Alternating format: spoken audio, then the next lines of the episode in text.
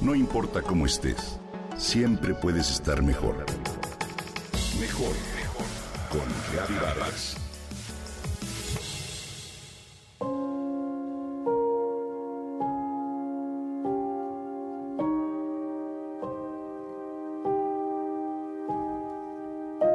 En ocasiones basta narrar o escuchar a un amigo contar una anécdota, una casualidad, para despertar en las personas los recuerdos de vivencias similares.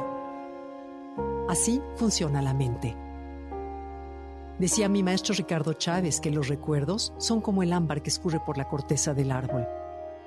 Atrapan y solidifican lo vivido, siempre y cuando en la experiencia haya habido un sentir, porque de otra manera el suceso se olvida. La escritura de esos recuerdos hace que se nos revele algo. Descubrirlo es por lo que escribo. Esa noche me reuní con varias parejas de amigos que hace tiempo no veía. Solíamos frecuentarnos en eventos relacionados con el turismo, ocupación de todos ellos y de Pablo mi esposo. Me sentía intimidada por ese primer encuentro a solas con ellos. El encuentro era en Mazatlán el motivo, la inauguración del gran acuario de mi querido Neto Coppel, quien tardó 10 años en construirlo y convertirlo en una realidad que asombra tanto como el mejor del mundo. Impactada por lo que había vivido aquella mañana en el aeropuerto, se los platiqué a mis amigas sentadas alrededor de una mesita en el bar del hotel. Todos los que hemos perdido un ser querido identificamos esas casualidades que a veces no exteriorizamos por sentir que son algo muy íntimo o por temor a ser juzgados. Pero, como decían los mayas, el amor es lo único que trasciende del plano terrenal al celestial. Lo creo y lo sé.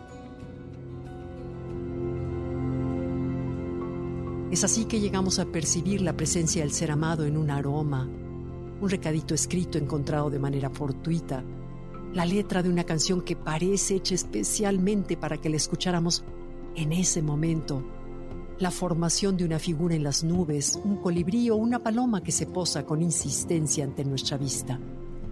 En fin, sucesos que bien podríamos calificar de mágicos coincidencias o casualidades. Cada cual los interpreta de acuerdo con sus creencias. Buenas tardes, señora Vargas. Bienvenida, soy Pablo González y estoy a sus órdenes. Escuché la voz cordial de quien me atendía en el mostrador de la línea aérea mientras, distraída, maniobraba con mi maleta. Me quedé paralizada. ¿Cómo? Volteé y vi el nombre bordado en el chaleco amarillo de su uniforme. ¿En serio es Pablo González? El nombre de mi esposo apareció precisamente en la ocasión en la que emprendí el primer viaje con nuestro grupo de amigos. Sin él. Sonreí con asombro la noche anterior la había pasado en familia con mis nietos foráneos para celebrar el Día de Gracias y había añorado en especial la presencia de Pablo, la presencia física de Pablo.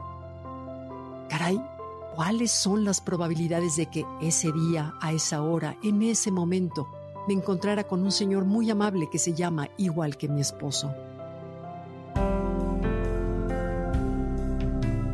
Cada día me convenzo más de que la muerte no existe la esencia que en verdad somos, esa que al cerrar los ojos identificamos y no envejece ni cambia, es perfecta y armoniosa, no muere.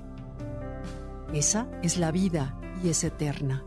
Es una energía, una presencia que nos acompaña siempre de una manera sutil y que de estar atentos y conectados con el momento presente podemos percibir. Al escribir la experiencia, como bien dice Ricardo, reafirmo que las casualidades no existen. Según Carl Jung, las experiencias que vivimos no suceden al azar, sino que son sincronías de dos dimensiones. El encuentro de una en la que no existe el tiempo ni el espacio con otra, en la que el tiempo y el espacio son fundamento de nuestro existir. Buenas tardes, señora Vargas. Bienvenida, soy Pablo González y estoy a sus órdenes. Y sé que Pablo lo dijo de verdad. Bienvenida, soy Pablo. Aquí estoy.